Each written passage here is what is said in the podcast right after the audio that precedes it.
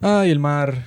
No hay nada mejor que ir para la playa, comerse un pescado frito, ver las olas así pasar una sobre otra y preguntarse si debajo de toda esa belleza azul habrá una mujer negra esperando ser rescatada de la autoridad eh, tiránica de su padre, que es el rey de los mares. Eso es lo que yo siempre me pregunto cuando hago mis tantos viajes así por barco por el mundo, porque bueno, sale mucho más barato viajar en barco que viajar en avión. Entonces yo cuando viajo a otro continente siempre me voy en barco. Y esta gran película, La Sirenita, bueno, una de las películas más esperadas en la historia del mundo. Tanta controversia ha llegado a su fin porque ya por fin hemos visto esta película luego de tanta expectativa, tantos chistes, tantos memes de un lado, del otro, acusaciones de racismo, controversias sobre, bueno, sobre todos los aspectos posibles de una producción, boicots, protestas en los estudios Disney, demandas por las personas que no querían que se hiciera esta película con una negra, o sea, ha sido una guerra increíble hasta llegar aquí y bueno, me alegro de por fin haberla visto. Me da risa que top las películas más controversiales de la historia y que número uno y que American History X, número dos, La Última Tentación de Cristo. No voy a decir la, la de D.W. Griffith para no causar controversia, pero es tan controversial. Número cuatro, La Sirenita. Yo no la veo controversial, yo la veo totalmente correcta y perfecta. Nada, el, el problema con La Sirenita, para mí no es el hecho de que, ay, que la actriz tal, que esto tal. Coño, es el problema de por qué alguien querría ir a ver esos live action de Disney en primer lugar. O sea, yo no iba a ir. Yo fui, pero ganar a mitad de precio y nada, teníamos curiosidad, teníamos morbo. La cinegrita. pero bueno, nada, que al final me dio burda de risa porque la estábamos viendo y que, oye, la tipa como que tomaron inspiración de Piratas del Caribe, de Calypso. ¿Cómo es que se llama? La tía Dalma. La tía Dalma se ve igualita. es parecida. Igualita la tía Dalma. ¿Quién se le ocurriría que esa puede ser la sirenita? La sirenita tiene que ser Scarlett Johansson, tiene que ser una tipa así que te diga, coño, vale. ¿Cómo que se llama la, la catira esa? Anja Taylor Joy. No, no, la que sale en Borat, la que a mí me gusta. Pamela Anderson. o sea, sí, bueno, si esa fuera la sirenita, yo digo, bueno, claro. La sirenita yo me imagino que tendría unas tetotas, no así tan, Pónganla desnuda y les aseguro que, bueno, toda la No, eso, yo tenía como que mucho odio contra esta película porque, bueno, Disney quiere como que imponernos su agenda woke, ¿no? Pero eso fue hasta el momento que contrataron a Daniel de New Jeans para hacer el doblaje en coreano de esta película. Y yo lamentablemente no pude verla en coreano, pero yo me imaginé que estaba en coreano. Y eso fue suficiente para mí porque yo había visto un video que está en el canal de YouTube de New Jeans de cómo ella se preparó para hacer ese papel de Ariel. Y ya yo imaginándome cómo ella iba a decir sus líneas y cómo iba a cantar las canciones, eso fue suficiente para, para, para mí, para yo estar constantemente traduciendo todo lo que estaba viendo en la película al coreano. Y así fue que la disfruté de, de, verdad imaginándome, porque bueno, aquí no sé por qué no llegó la versión doblada en coreano para los cines. O sea... Llega al cine y que, señor, eh, para la función en coreano. Yo pensé que iba a haber una, porque bueno, si una celebridad tan grande como ella es la que está doblando la voz, em, así no tengo que escuchar, bueno, la, el doblaje en español que la vimos en español, ¿no? O sea, porque eso, esto es un país en donde se habla español y la ponen en español, qué sorpresa, ¿no? Yo, el único live action de Disney que estoy esperando es Canción del Sur, un remake de la película de 1946, la película controversial donde se habla Ese sí va a ser bueno. del fin de la esclavitud, como si todo se hubiera arreglado justo cuando se acabó. Fue muy controversial. ¿Y no fue así? No. No sé qué más quieren los negros. Les quitamos las cadenas y ahora quieren, no quieren una cadena, quieren una corona ahora. No, yo no, tengo, nada, yo no tengo nada que ver con ese pedo de los negros. yo soy un maldito latino ahí en un país de mierda. Y entonces andan y que, no, eres racista si no te gusta la sirenita. Aquí también esclavizamos a los negros. La diferencia es que, bueno, no sé cuál es la diferencia, lo que sé es que lo decimos. Eh, pero yo creo que esta película, bueno, lo más gracioso de todas estas películas live action de Disney que no es que sean malas particularmente, sino que la película, no, la, película no, la pregunta es, eh, eso pues como que el escenario que tú te tienes que imaginar cuando ves cualquiera de estas películas live action, que si Aladdin, El Rey León, Peter Pan, ahora La Sirenita, Mulan, Pinocho, Imaginemos que las películas originales que estrenó Disney con todas estas historias clásicas de las distintas culturas del mundo, que bueno, que revolucionaron el cine de animación y el cine en general en el siglo XX, pues, o sea, como que todas esas películas cuando las sacaban, todo el mundo quedaba vuelto loco eso porque decían, bueno, esto es increíble, Blancanieves, todo así, era como que un estilo de animación que dejó a todo el mundo completamente impresionado y por eso es que Walt Disney, bueno, fue una de las figuras más famosas de todo el mundo del entretenimiento. Ahora imaginemos que nada de eso existió, nada de eso existe. Simplemente estamos en el 2000, no sé, en el 2015 y comienzan a salir todas estas películas, pues, o sea, todas las live action, esa la del Rey León, Aladdin, Pinocho, etc. Si eso fuera así, serían películas olvidadas, serían películas muy extrañas que, bueno, que las irían a ver muy pocas personas ganarían unos cuantos millones de dólares en todo el mundo, pero no se convertirían eso, pues, en, una, en unos íconos de la cultura mundial nunca.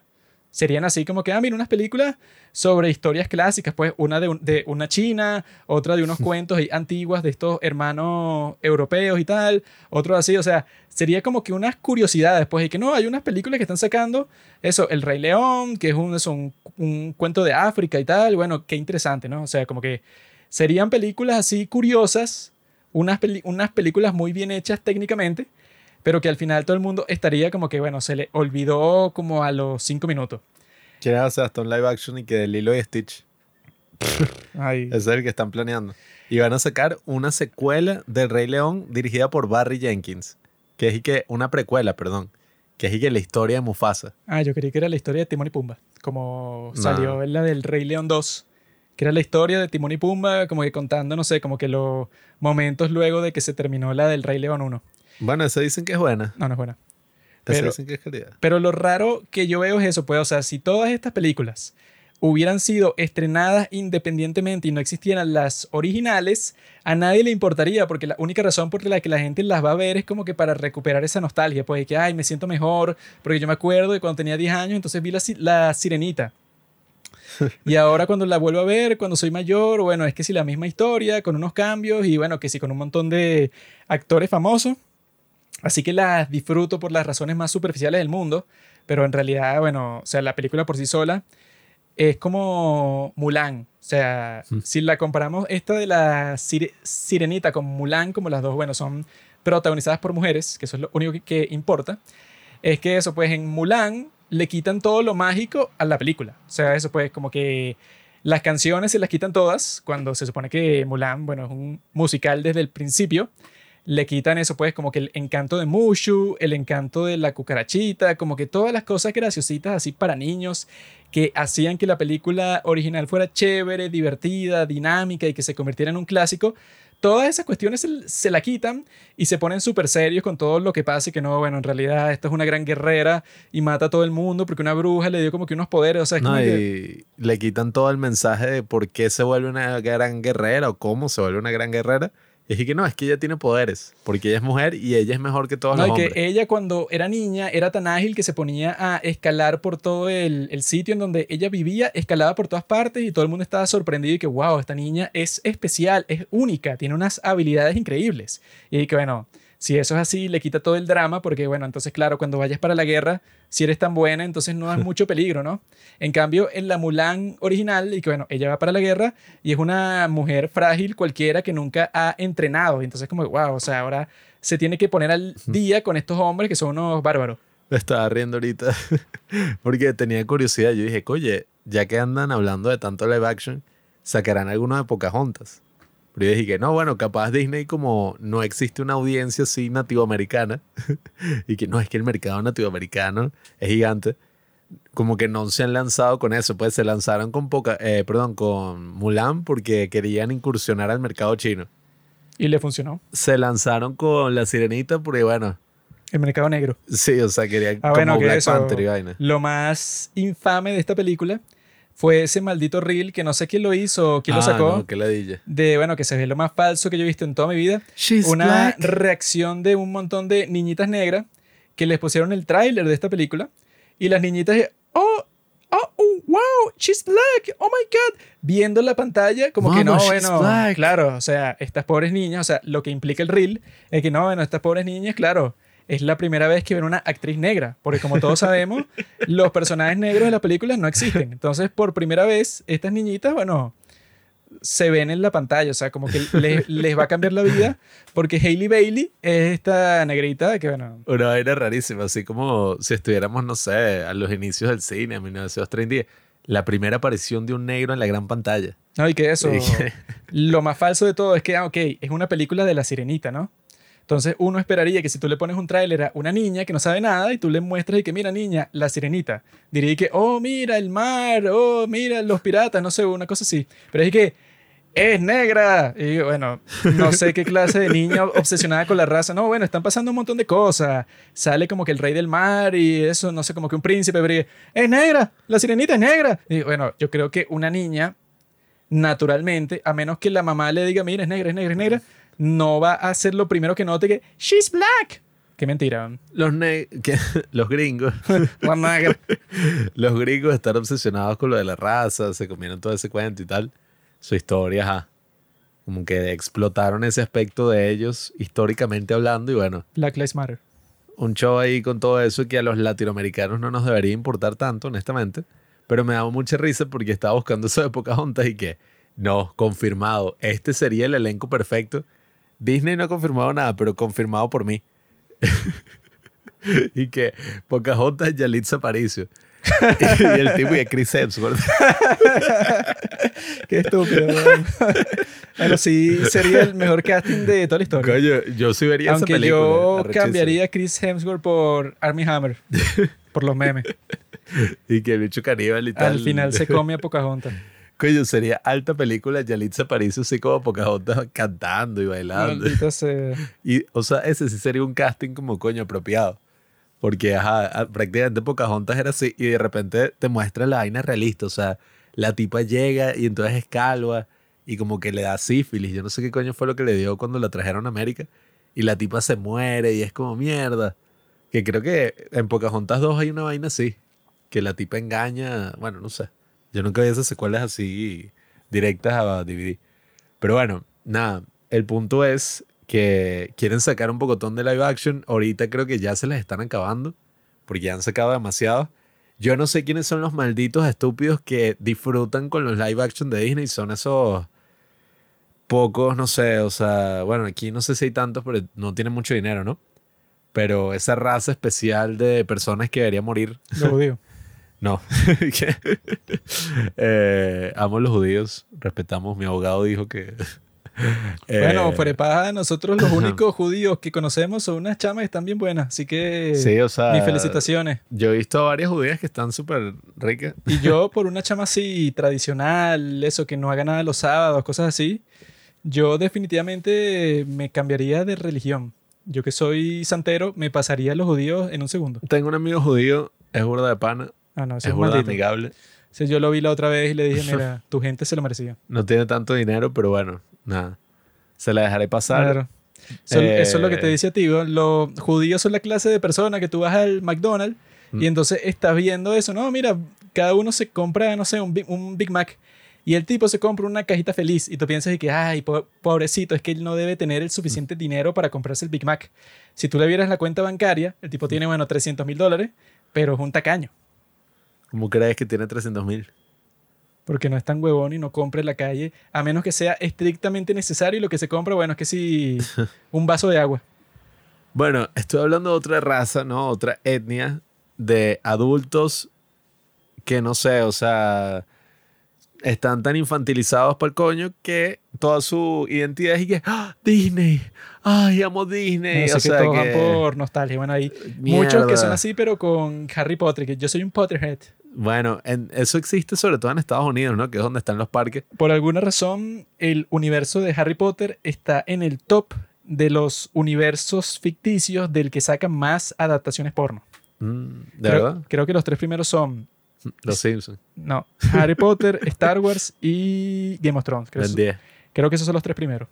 Y el de Harry Potter tiene mucho así, porque imagínate, en el mundo de Harry Potter tienen que existir sí o sí hechizos sexuales.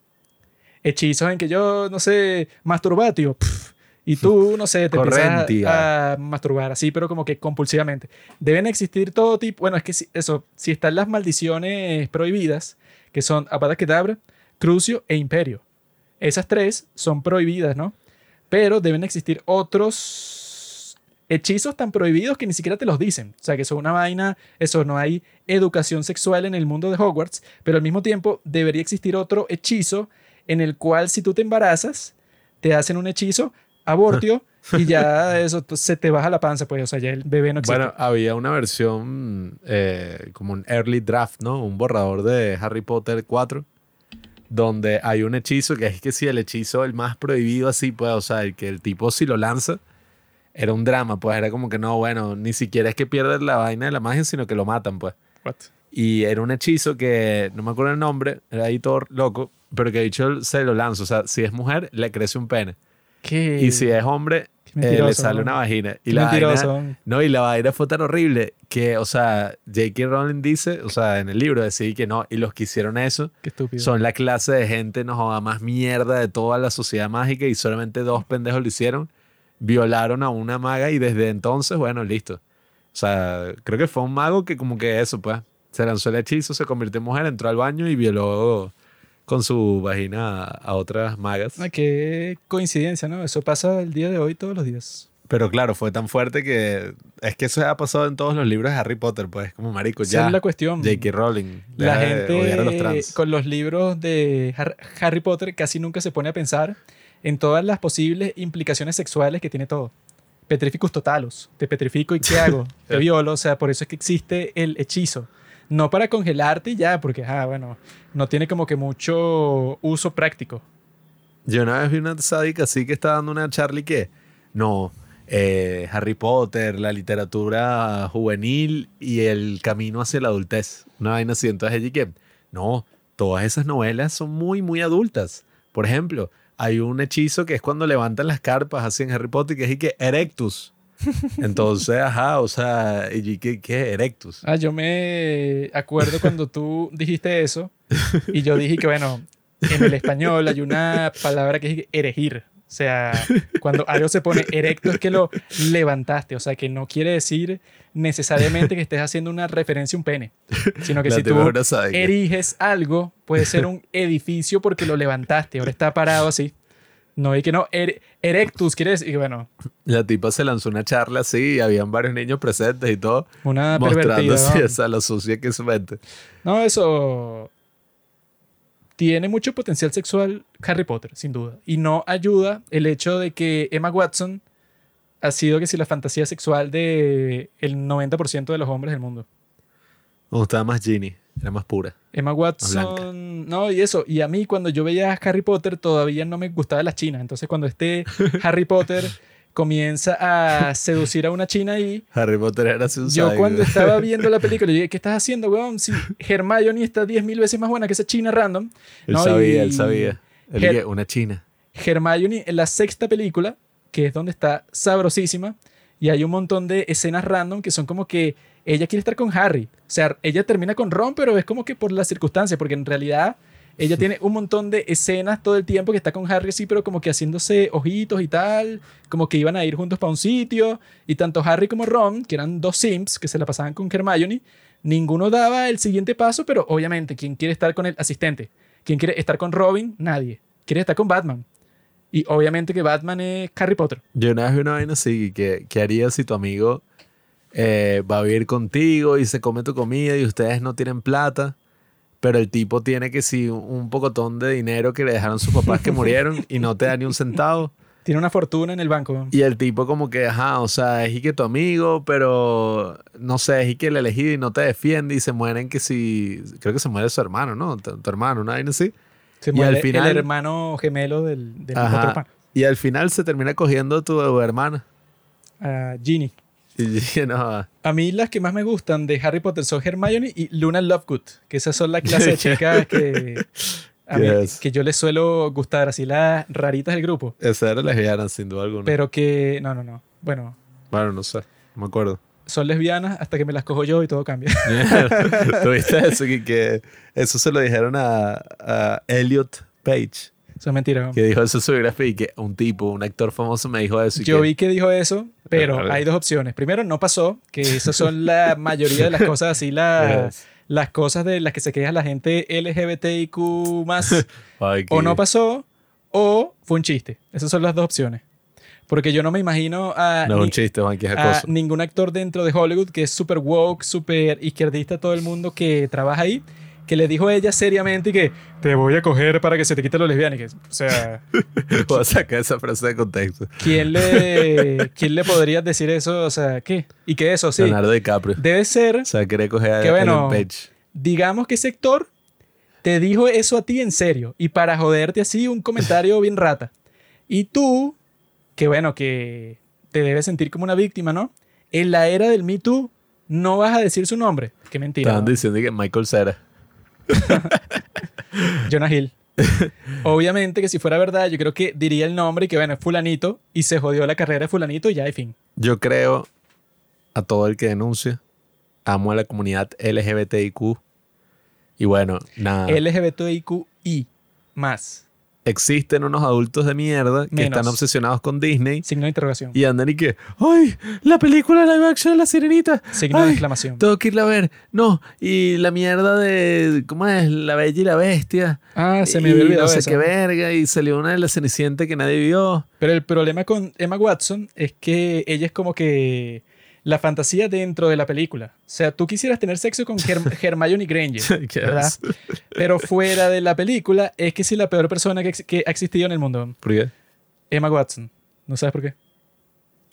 Esa fue la pendeja que, bueno, que comenzó con el feminismo moderno.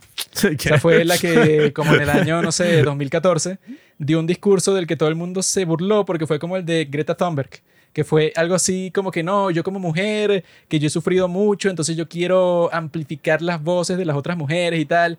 Y todo el mundo se burló en ese momento porque todos decían que tú, tú eres una tipa que ha sido multimillonaria como desde los cinco años, te graduaste de Oxford, todo el mundo te quiere, tienes una fanaticada gigante, eres un ícono de la cultura, todo el mundo te conoce, pero la tipa dio como que un montón de discursos y no, yo como mujer tengo que hablar, yo tengo que defender los derechos y que bueno, yo le escucho ese discurso a Malala, no a ti que bueno, eres una tipa que no sé qué, como mujer, bueno, quizá eh, alguien, no sé, un te silbó un, un obrero por la calle, o sea, un obrero estaba eso martillando algo y te vio pasar y que, ¡uh, qué rica! Eso fue eh, tu único problema como mujer en la historia. No, Juanqui. A ella la sexualizaron de niña.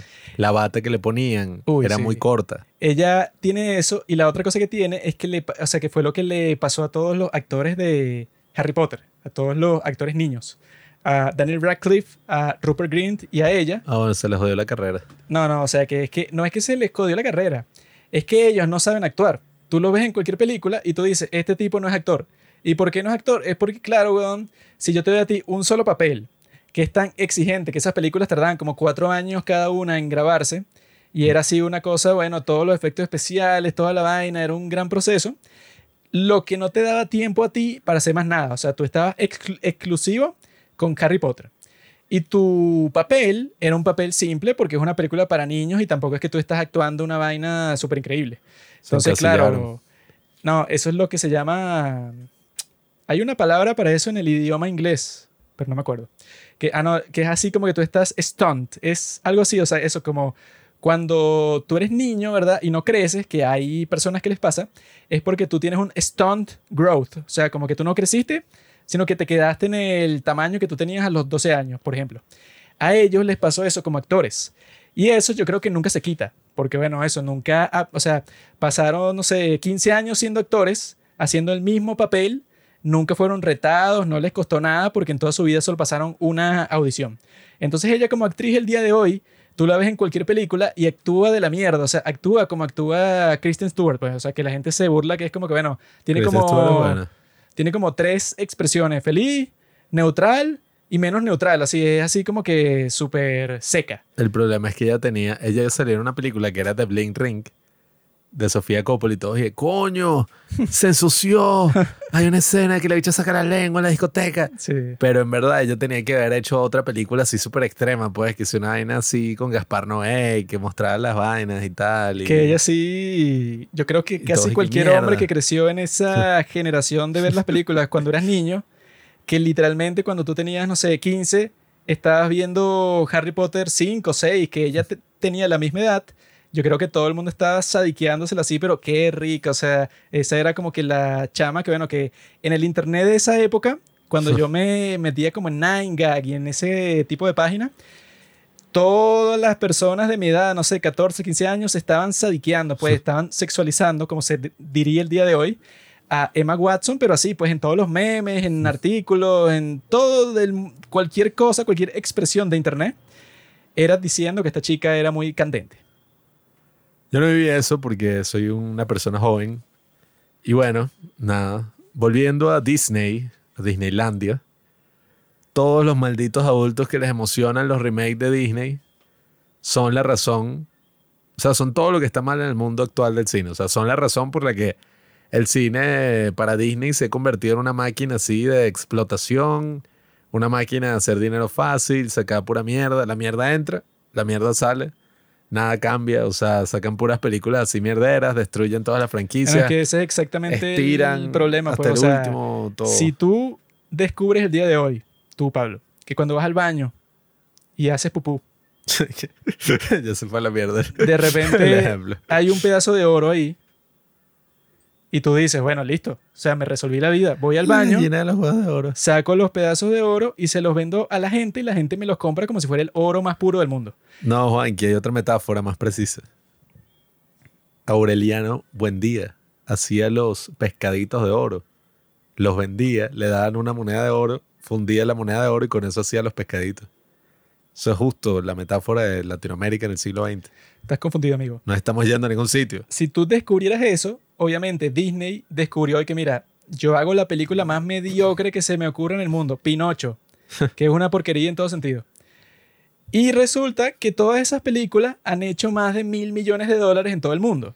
Sí, que si el Rey León fue que si la más exitosa, sí. Simplemente porque la gente en otros países ve que, ah, mira, Pinocho, todo el mundo reconoce el nombre y va y ve Pinocho y ya, en fin, esa es toda la razón. Y los tipos, bueno, eso pues, eso es trampa. O sea, los tipos están aprovechándose del estatus único que tienen, así de que, bueno, que las propiedades que hicieron en el siglo XX las conoce todo el mundo, y la gente piensa que, bueno, que va a ser de una calidad parecida. Y lo peor es que no es que eso se esté cambiando, o sea, no es que la gente se está dando cuenta de que en realidad es una porquería, sino que sigue funcionando. Sigue funcionando porque si tú le metes tanta plata a la película y le metes los mejores efectos especiales posibles, a la mayoría de la gente que la va a ver, que es así súper fan de Disney y que tiene la nostalgia, no le importa un pepino. No es que no, es que yo quisiera que. No, o sea, está perfecta. Pero esta película, soy yo cuando la estaba viendo, que bueno, que pensé lo mismo que esa de Mulan. Porque yo no es que me acuerdo mucho de la sirenita, la original. Yo creo que ni la vi, honestamente. Claro que la viste, tonto. O era un niño, pues. no sé. Nosotros vimos todas esas películas que se en VHS hace mil años. Yo soy de la generación Shrek, bro. Una generación que se opuso a la historia clásica Yo sí me conservadora. acuerdo un poco de esa película. Y la cuestión es que eso, pues, o sea, como que en esta, sobre todo el final, o sea, si tú te acuerdas cuál era el final en la película, que era como que esta batalla épica que tiene contra Úrsula, así, que la tipa de eso.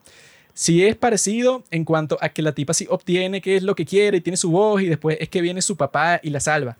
Pero la forma en que lo ponen aquí es lo más lame, lo más aburrido del mundo, sobre todo eso, o sea que ese, el clímax, parecía un clímax de una novela latinoamericana chimba. Eso cuando ella se acerca a la Úrsula, pero que está su- súper buena, y le quita el collar y lo destruye, y la tía está gritando, no, ¿qué hiciste? Y entonces como que se van a besar y no funciona. Y entonces que no, se, se te terminó el tiempo y la tipa la agarra y se lanza con ella para el mar. Ah, Ese, mierda. La forma en que estaban actuando y la forma en que se desarrollaban las cosas, los puntos de, la trama y eso, parecían propios de una novela estúpida latinoamericana. Yo estaba como que, bueno, qué estupidez, o sea, como que le quitan toda la parte mágica. Porque eso, como que en estas películas, la parte mágica, ¿verdad? O sea, como que la parte en que desde la sirenita, eh, la original, cuando te mostraba todas esas escenas, como es una película de animación, tú puedes mostrar casi cualquier cosa sin que sea raro. Pero en esta como que le ponen un poco más de seriedad, le ponen un poco más de lógica y cuando hacen eso, bueno, claro, o sea, como que dañan todo el, el preconcepto de la película. O sea, que como que, bueno, haz lo que tú quieras, tienes la libertad de que es animada, entonces no tienes que tener toda una cosa súper lógica que tenga sentido. Pero en esta como que sí tratan de hacer las cosas así. Y por eso es que sobre todo ese final y sobre todo que si la historia del príncipe Eric, que por alguna razón es un príncipe. No sé si en la original es un príncipe, creo que no, creo que es un tipo cualquiera y ya. Pero este es un príncipe porque él no es el hijo de la reina, que no sé de dónde es la reina, por eso, o sea, porque es como que un sitio tropical. No, ellos están que si en Haití, una Es que si una isla, no sé dónde es. Trinidad y todo. Pero que dicen que no, que el príncipe Eric nos llegó aquí por un naufragio. Y entonces nosotros lo adoptamos y resulta que es el heredero de la familia real. Sí, eso no tiene sentido. Y entonces el tipo al principio lo que te muestran es que están en el barco. Y entonces resulta que la mamá de Ariel la mataron unos seres humanos y que ahí te muestran que están como que lanzándole un arpón a lo que ellos piensan que es una sirena, pero no es una sirena, sino un delfín. Y el príncipe Eric es el que los detiene y el tipo le dice como que, ah, bueno, sí, yo soy uno de ustedes y estamos aquí celebrando en el barco porque yo soy un tipo muy aventurero y tal y tal y tal, ¿no? O sea, es como que esa, ese tipo de historia. Y Ariel quiere salir de ese mundo porque está fastidiada ahí, porque su padre es muy estricto. Esa parte sí la dejaron, ¿no? Pero todo el punto es, y lo que dije al principio, fue que, bueno, si estas películas existieran independientemente, si no existieran las películas animadas originales y lo único que tuviera fueron estas películas, no serían famosas y no serían éxitos mundiales y no serían nada, porque eso, o sea, como que les quitan toda la frescura. Mm. Estas simplemente son un reciclaje de eso, pues, de todas las cosas que ya se conocían y que no hacen nada nuevo. O sea, eso, pues, o sea, si quieres saber cómo coño hacer algo nuevo con una historia clásica, sí, bueno, ves Pinocho de Guillermo del Toro y sabes que, bueno, que el tipo no sepa qué hizo para hacer esa película. O sea, se fumó una una marihuana pero súper potente para que se le ocurriera y que no, bueno, lo, lo, hacemos en la Italia fascista y no sé qué cosa. O sea, el tipo cambió toda la cuestión. Y esa película es una obra maestra totalmente. Lo que demuestra que, bueno, claro, o sea, con todas estas películas, los malditos de Disney son unos malditos mediocres, porque, bueno, eso, pues, o sea, están vendiendo mierda ya, que es lo que más fácil les sale. Porque los tipos con toda esa plata podrían tranquilamente con cada una de esas historias, que claramente que es buenísima, o sea, que tiene un gran potencial para hacer lo que sea, pues, o sea, para hacer una maravilla de película como lo es Pinocho, pudieron haber hecho un montón de películas así quizá hubieran ganado que si un poquito menos de dinero, pero un poquito menos y ya, pues, o sea, como que no fuera tan mainstream, pero las películas fueran que si todas unas obras maestras, pero en realidad son unas cosas así que, bueno, que si la bella y la bestia es que hay un personaje gay y en este que hay un personaje negro y en tal, o sea, como que eso, pues, como que pura cositas que le ponen para que la gente las vaya a ver, pero que no ofrecen más nada. Y a largo plazo eso los hubiera beneficiado, porque, ajá, ay, no ganó un billón de dólares en taquilla pero es que ese no es el punto de Disney, pienso yo, o no debería ser el enfoque ya, en el sentido de que si tú sacas algo bueno, tú prácticamente estás empezando una nueva franquicia. O sea, tú estás empezando como que una nueva cosa que vas a poder sacar, no a 10.000 juguetes, 10.000 productos, atracciones, más películas, más cosas. Que con toda esta basura, o sea, yo no sé quién coño se ha comprado un muñeco de Ariel, de Halle Bailey. Todas las negras. A menos es una muñeca sexual, bueno, eso sería interesante. Ponte que. Desde que vi The Lighthouse, ese es mi fetiche. Ponte que. Ponte que. ¿Cómo se llama? hayan sacado. La serie, uy. Hayan sacado. 69. Una versión del Rey León pero con una animación tipo la de Spider-Man. O sea, que es que, bueno, esa historia, pero una vaina súper alternativa loca, así. Sí, que sí, y Pixar. Es, una reinvención del Rey León, así, pero una historia loquísima, súper actual y tal. O sea, pudieron haber hecho una locura así con cada una de las películas de esas súper clásicas de ellos, con Blancanieves, con no sé, bueno, con todas. Pero en vez de eso te salen estas películas todas raras, que bueno, que todas son como que súper grises así. Sí, son todas, todas están como oscuras. O sea, estaban en el mar, era así como todo siempre de noche. Pero lo bueno es que técnicamente horrible. mantiene el mensaje de la original, que fue una película hecha para todas las niñas jóvenes, para enseñarles que ellos si quieren enamorar a un hombre, no tienen que hablar. O sea, eso es superfluo. Tú lo que tienes que hacer para enamorar, o sea, no un hombre, un príncipe, o sea, que técnicamente sería más difícil, ¿no? Solo tienes que verte bonita, ser así como que coqueta y tal, no hablar nunca, nunca contradecir al hombre, nunca tener tu propia opinión. No, no se te ocurra. Porque bueno, ese cuento es que de los años 1800, ¿no? Bueno, es que todas esas vainas, sí, lo de los hermanos Grimm. Entonces la, la historia original, el mensaje que le quiere dar a las niñas, y lo da también esta película, es que mira, si tú quieres enamorar al tipo, eso, no digas nada, quédate callada. Tú no tienes que hablar, eso no es necesario en una relación entre hombre y mujer, y yo creo que es verdad. Yo creo que ese mensaje que le querían dar a las niñas es bastante iluminador. Ah, sí, mira, siglo XIX. Siglo XIX, bueno. 1786 a 1860. Cuando le quitan la voz a Ariel, eso te está dando ay, un reto, un reto para que ella, bueno, seduzca a Eric sin poder hablarle. Coño, lleva, mira, estos malditos. La Cenicienta, la Bella Durmiente, Blancanieves, Rapunzel, Rumpelstiltskin. El Príncipe Rana, Hansel y Gretel. Los hermanos Grimm son unos genios. ¿Qué tanto? Hicieron todos los cuentos de la historia. El peor es que tú lees la vaina así original y son bueno, como los hermanos rusos. mm, Anthony y Joe ruso. tú ves los cuentos originales y son y que no, bueno, al final eso pues, o sea, Rumpelstiltskin se violó a la rana. Bueno. Unas vainas todas y que, no, pero es que si eran los niños en el siglo XIX. Al final es que no, bueno, el jorobado de Notre Dame no pudo aguantar, mató al tipo guapo y él tuvo sexo con la que él quería y al final la lanzó del campanario y después se lanzó él cuando vio su crimen. Y Sí, que- ah, No, es que en el siglo XIX, como los niños trabajaban en las minas y tal, necesitaban cuentos así fuertes para relacionarse y tal con la realidad. No, y que yo creo que también perdieron una gran oportunidad que es la única forma de hacer esta película entretenida, que era lo que yo estaba pensando cuando la estaba viendo.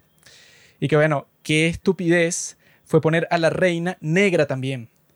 Porque el- la, la historia más importante de nuestra época es la historia de Meghan Markle y el príncipe Harry. Esa historia es la que nos ha marcado a todos, bueno, por el abuso que sufrió Meghan Markle en el Palacio de Buckingham. Cuando ella se casó con Harry, ella ni siquiera sabía nada sobre la familia real. O sea, ella se enteró de que el tipo era un príncipe como en su cita número 15. O sea, ella lo amó por quien era. O sea, por verlo así como que todo guapo, en su uniforme, que el tipo para la fiesta de Halloween se vestía de nazi. Eso fue lo que ella le gustó de Harry. Y luego es que se enteró que era un príncipe, pero ya era muy tarde para echarse para atrás. Y cuando ellos se casaron, ella que pensaba que, bueno, estoy cumpliendo mi sueño, me estoy convirtiendo en princesa, y yo soy de los Estados Unidos, pues, o sea, como que estoy rompiendo todas las reglas. Ella pensaba que su vida iba a ser de cuento de hadas, pero resulta que su vida se convirtió en un cuento de terror, porque se estaba metiendo en una familia racista, y que son los racistas originales del mundo, o sea, los, son los tipos que inventaron el racismo, la familia real de Inglaterra. Son los tipos, cuando no había ningún negro en Inglaterra, los tipos salieron a otros continentes a buscar a los negros y a esclavizarlos y a oprimirlos. Cuando eso antes era imposible, que existiera el racismo, porque cada uno estaba viviendo como que en su esquina del mundo. Pero los ingleses fueron a inventar el racismo, a viajar por el mundo y a hacerle entender a los negros que eran inferiores. Y esta Meghan Markle, bueno, se casó en esta familia, y ella no sabía lo que se estaba metiendo. Y bueno, una de las cosas más ofensivas que ella tuvo que sufrir ahí es que los miembros de la familia real estaban preguntando, si le preguntaban a ella y a Harry y tal, qué tan moreno iba a nacer el niño. Le decían, bueno, qué tan oscuro va a ser la piel y todo eso. Entonces, qué oportunidad perdida de tan estúpida cuando dije que, bueno, Eric es blanco, la sirenita es negra, la cinegrita. Ella sale del mar, ¿verdad? Y ahora está con el príncipe. Entonces, claro, el drama interesante hubiera sido que ahora Eric tiene que presentarle a esta mujer negra, muda, a su madre racista y hacerle entender que los negros, y eso hubiera sido la metáfora perfecta, porque bueno, la reina en la película está como que no, que el pueblo del mar, es un- nosotros siempre hemos estado en guerra y tal. Entonces, claro, son como que los blancos contra los negros. Si hubieran puesto a la reina blanca, entonces, bueno, sería doble. Sería como que, bueno, tienes que aceptarla porque es negra y al mismo tiempo tienes que aceptarla porque es del mar. Entonces sería como que la metáfora perfecta de la unión de, de las dos razas, que fue lo que, bueno, sería lo que pasaría en el mundo real, que eso fue lo que yo propuse cuando la vi, porque al final cuando se casa el príncipe Eric con la sirenita, y al final hay como que una cosa toda creepy en donde las sirenas salen del mar y como que ponen una sonrisa así toda, toda extraña cuando ven que estos tipos no sé para dónde se iban, se iban a viajar por el mundo y todos salen del mar para verse y como que ay, ya hay armonía entre los pueblos de arriba y abajo. Eso pues, o sea, los negros son de abajo, pues son las razas, son las pobres, inferiores. Entonces, eh, ¿Qué es esto? lo que tendría sentido es que, bueno, claro, o sea, como que ahí está la reconciliación. Y yo lo que proponía es que, bueno, si tú quieres que eso pase en el mundo real, aquí, ¿no? Lo que podría pasar es que el hijo de Trump, Barron Trump, que ya tiene como 19 años, se case con una de las hijas de Obama. Y ahí, bueno, eso, la reconciliación racial en los Estados Unidos que está pasando por un momento tan difícil. O sea, si eso tú lo logras, si tú logras ese trato, ganarías el premio Nobel de la Paz. Y así es que ha sucedido en toda la historia. Siempre es como que, bueno, estas dos familias se están peleando, entonces, ¿qué, ¿cómo nos reconciliamos? Y cómo, bueno, eso, tenemos una relación en donde no nos tengamos que ir para la guerra. Tú te casas, eso, tu hijo mayor se casa con mi hija mayor, listo. O sea, tienes una pareja que une a las dos familias. Podrías hacer lo mismo con los Trump y los Obamas, obviando el hecho de que Obama se casó con un transexual, porque, bueno, ellos tienen tres hijas. Y nadie puede encontrar una foto de Michelle Obama embarazada. Es imposible. No existe en, ningún sitio. Tienen fotos de toda su vida, de adolescente. Hicieron una serie sobre la adolescencia de Obama que está en Netflix. O sea, porque claro, les encanta el negro. Y no pueden encontrar una sola foto de Michelle Obama embarazada. A nadie le importa Estados Unidos, nerd. A mí lo que me importa es el mundo acuático. Y el mundo acuático en esta película es cringe. Javier Bardem hace un papel ahí todo cringe como una sirena. O sea, la vaina, no sé, la película en sí fue como un desperdicio de mi tiempo y no solamente, no sé. O sea, yo lo que pienso es que si van a tener la oportunidad de hacer un remake, ¿no? De esta película, al final la lección que están enseñando no sé ni cuál coño es, o sea, es la misma de la otra, pero en dos horas y quince, que además fue súper larga. y es y que no, bueno, eh, nada, o sea, como que el tipo se quería coger a esta tipa, que es muda, y le considera un naufragio hace tres días, y está toda traumada porque, ajá, Lo más estúpido de eso es que no Y ya. entiendo. O sea, el tipo cuando se despertó, él vio como que la silueta sí, de el- la el sirena tipo que la lo vio, salvó. O sea, que... Y bueno, eso en cámara te mostraban que bueno, que tú veías es una mujer negra. Y entonces encuentra a una mujer negra, el tipo pasa el día con ella y el estúpido cuando habla con ese el, otro que es el primer ministro dice, "Ah, no encontraron a la mujer." bueno, no sé si deberían suspender la búsqueda. Y yo que eres retrasado, bro. Porque el príncipe Eric no era negro también. O sea, que es necesario poner al tipo así. Bueno, O sea, qué absurdo. A mí no me importa mucho eso de las razas porque, ajá, en el teatro pasa todo el tiempo. El problema es cuando lo utilizan Hailey Bailey. eh, como para lavarle la cara así a una corporación y es como que, no, somos tan buenos, mira, estamos poniendo a la sirenita negra, o sea, She's coño. black. Sí, o sea, eso me parece súper desagradable. A esa corporación les da culo. O sea, que tú seas negro y seas pobre en Estados Unidos, o sea, no le podría importar menos. Eh, Entonces es como súper estúpido que la gente se come ese discurso y empiece a discutir y que, no, porque tú eres racista por la sirenita, yo no soy racista. Marico, puede ser verde, puede ser azul, a mí me saca culo. Pues el punto es que la película es una mierda. Todos los remakes que han salido así de Disney son una mega porquería. Y nada, o sea, yo ya lo que más deseo es que esa vaina fracase rotundamente.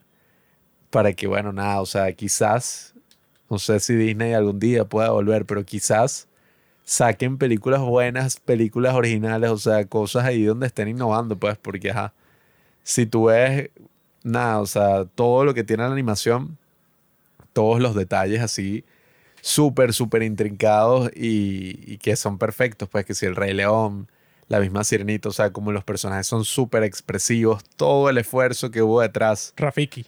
de crear a esos personajes tan icónicos, todos esos equipos creativos así trabajando juntos en la historia, en que los personajes representen toda la trama, las emociones, todo, Bueno, es que la... para ser intercambiados por una mierda y que nadie pidió. La cuestión es que los pobres niños del día de hoy que le ponen esa mierda, yo por lo menos me acuerdo de un montón de cosas de todas las películas viejas de Disney. No sé, que si las canciones del Rey León, Sí, O o sea, sea, Hakuna Matata, pues, y que una forma de ser. En cambio, todas esas cosas que están saliendo el día de hoy para los niños de hoy, que no sé si les pondrán las originales sus padres o le ponen las nuevas y ya, no sé.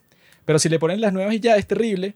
Porque de cualquiera de esas películas yo dudo mucho que sé que no, sí, me acuerdo la canción de la sirenita, cuando ella está como que en el sitio ese en donde ella guarda todas las cosas que caen desde arriba y tal, y yo quiero ser... Eso, o sea, como que en la película original sí es icónico porque todo es como que muy bonito y memorable. Pero en esta que todo está hecho con el culo, no sé que si Pinocho, pues, o sea, no sé qué niño enfermo, le pondrán Pinocho, la de Tom Hanks, eh, sin ver más nada, y él dirá y que no, sí, Pinocho, buenísima, me encanta, o sea, lo No. dudo mucho. ¿no? Y, y eso, pues, o sea, es como de mal gusto todo.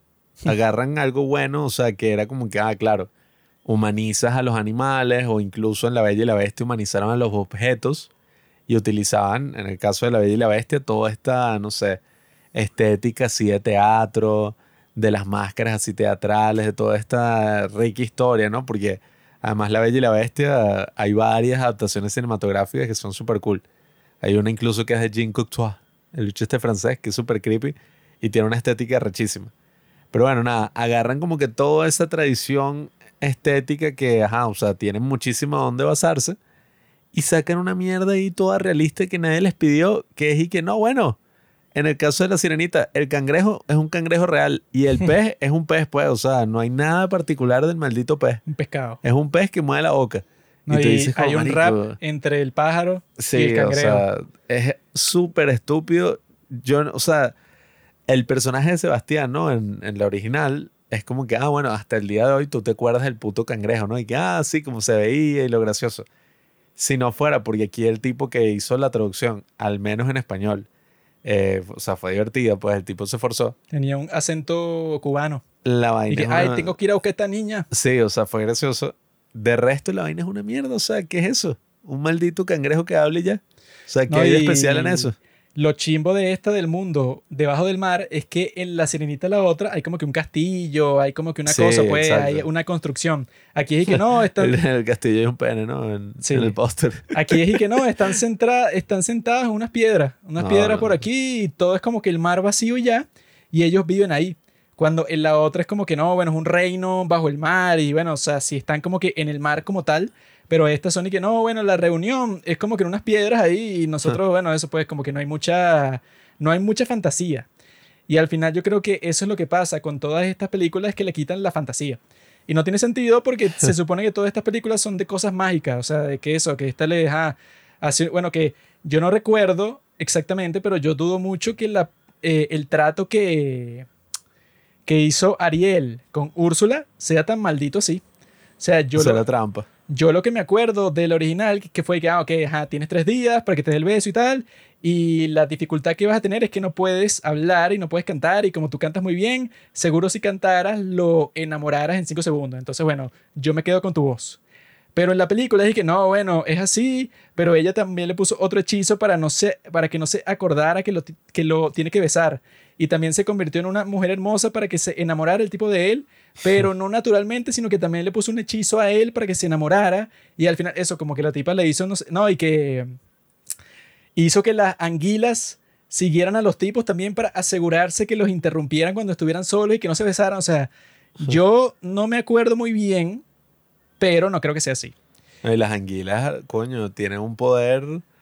Los bichos pueden electrocutar que era el rey No, del bueno, océano como si nada. Técnicamente matan a- al rey del océano, a Neptuno. Y yo quedé así, huevón. O sea, No, no, o sea, una porquería así de marca mayor. La gente como que compensando porque cayó en esa discusión súper estúpida e innecesaria.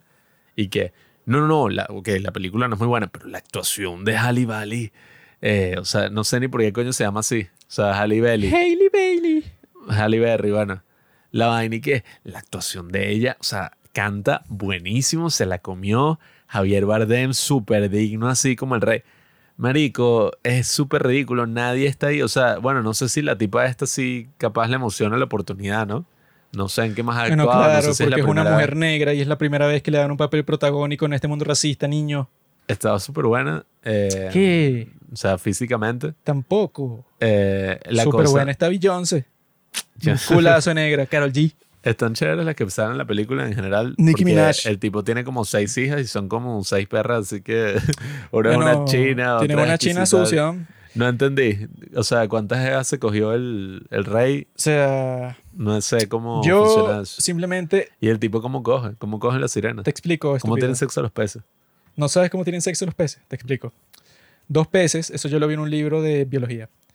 El pez, ¿verdad? Tú sabes que los huevitos de pez, ¿no? ¿Sabes? Mm. Son así como que unos bueno, como el caviar que yo como todos los días. Son así unos circulitos, ¿no? Entonces lo que pasa es que el pez masculino y el pez femenino como que están nadando así para el mismo sitio. Y resulta que el pez masculino, eh, no, o sea, no sé si hay como que una masturbación, digamos, involucrada ahí. De contacto, de roce. Un roce ahí, ¿no? Lo cual hace que el pez masculino, eh, ¿cómo se dice? Disperse en el agua su semilla. Y entonces su semilla, cuando el- la femenina dispersa sus huevos así vacíos en el, en el agua también, se juntan y esos huevitos, como en Nemo, los tienen que guardar en un sitio ahí hasta que nazcan. Y la gente enferma va y los agarra del océano y, se los lo come, come. sí, bueno. Y lo vende así como si fuera la vaina más, Esa no es la sé, parte creepy. más exclusiva. Pero, su- o sea, creo que el razonamiento de que tenga tantas hijas es porque es el rey del mar y como hay siete mares, se cogió a siete zorras. Eso es lo que me dio risa. O sea, el tipo, ajá, se tenía que coger como a siete, ajá. Una de la que estaba más buena de cada uno de los mares. Claro. Y entonces, dije, no, tu mamá, tu mamá, tal. Y que, ay, ¿qué pasó? ¿Mataste las otras seis? O sea, el bicho, las otras de violencia de género, las tipas huyeron, así que no. puede ser que Tiene siete esposas. tiene un fetiche por las negras. Y entonces su mamá era la que él escogió. Eso bueno, es que así hacen los musulmanes. Los musulmanes tienen como 10 esposas, pero claro, entre las 10 esposas tienes como una o dos que son como que tus preferidas. Hmm. Entonces quizá su preferida era la Kisha, la madre de Hailey Bailey. Ah, no, bueno, eso, la peor parte de toda la película es cuando están en la cosa esa en el bote Ah, sí. viendo las estrellas y entonces el príncipe Eric le pregunta, ¿cómo te llamas? Y ella no puede hablar.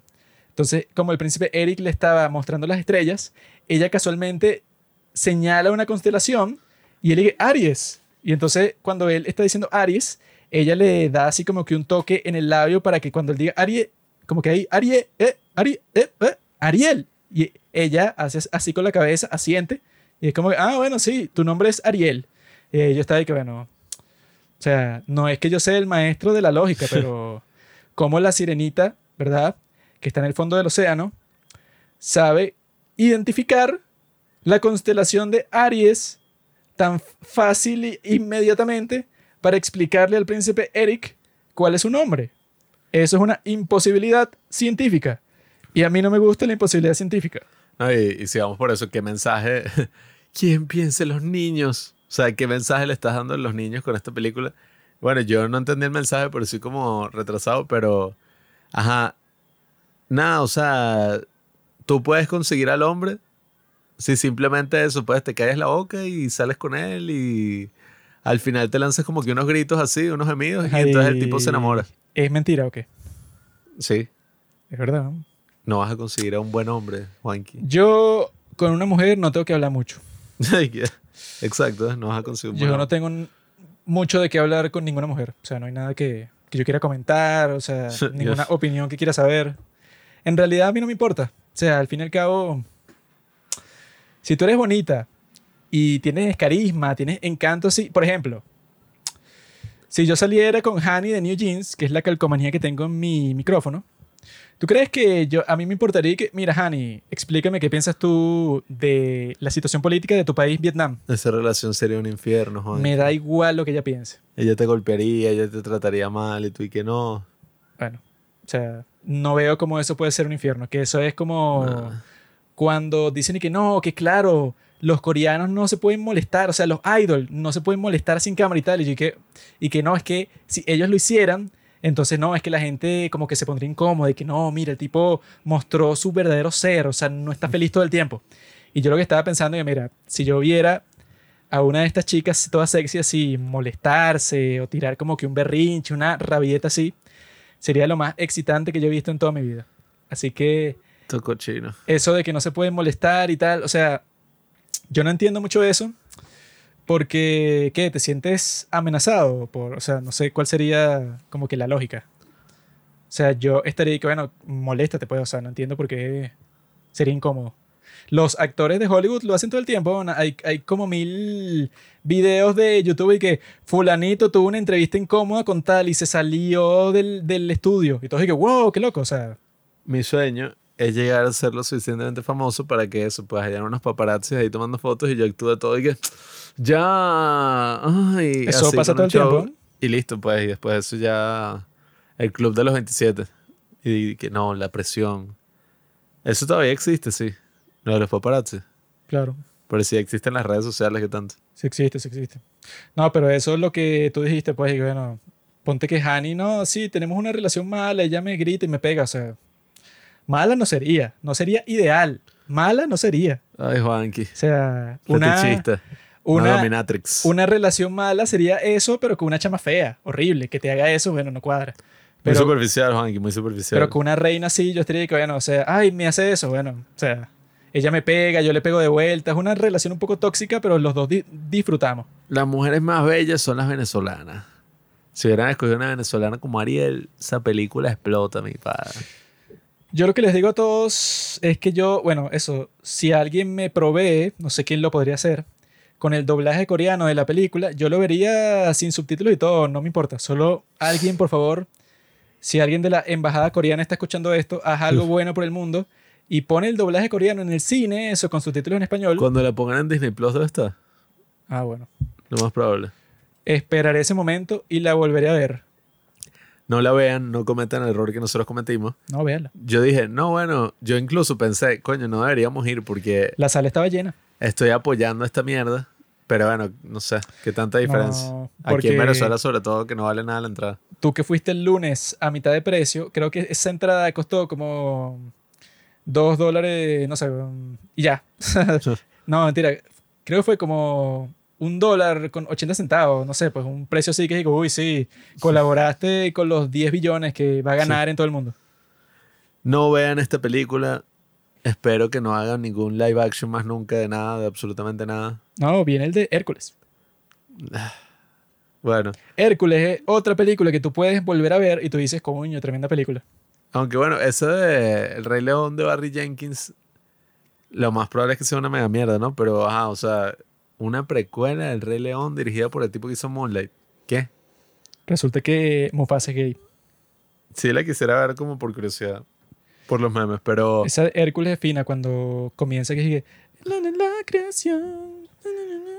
sí, bueno, sería fino una de. Coño, ¿sabes cuál sería una de fina así live action? La de las locuras del emperador, pero que la convierte en una película de body horror. O sea, que de hecho poco a poco se va convirtiendo en llama y es horrible, pues es súper realista así. Y que, ¡ah! Y la vaina es que sí, eso, clase C. O sea, la vaina es para mayores de 17. Y es como una crítica así al, no sé, al autoritarismo, porque el hecho es el emperador y es en Latinoamérica, pues. Por cosas como esta es que Disney tiene billones de dólares y tú no tienes ni un dólar a tu nombre. Pues tú tienes estas ideas, mientras tanto en La Disney, mierda esa Winnie Pooh que sacaron.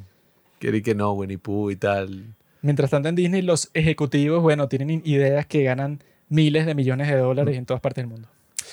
Así que bueno, yo les digo a ustedes que, bueno, sigan vacilando, que Disney siga haciendo lo que quiera, bueno, problema de ellos. Nosotros lo que podemos hacer es disfrutar y esperar que sigan contratando las de New Jeans para doblar sus películas. O sea, si siguen haciendo eso, yo estoy contento.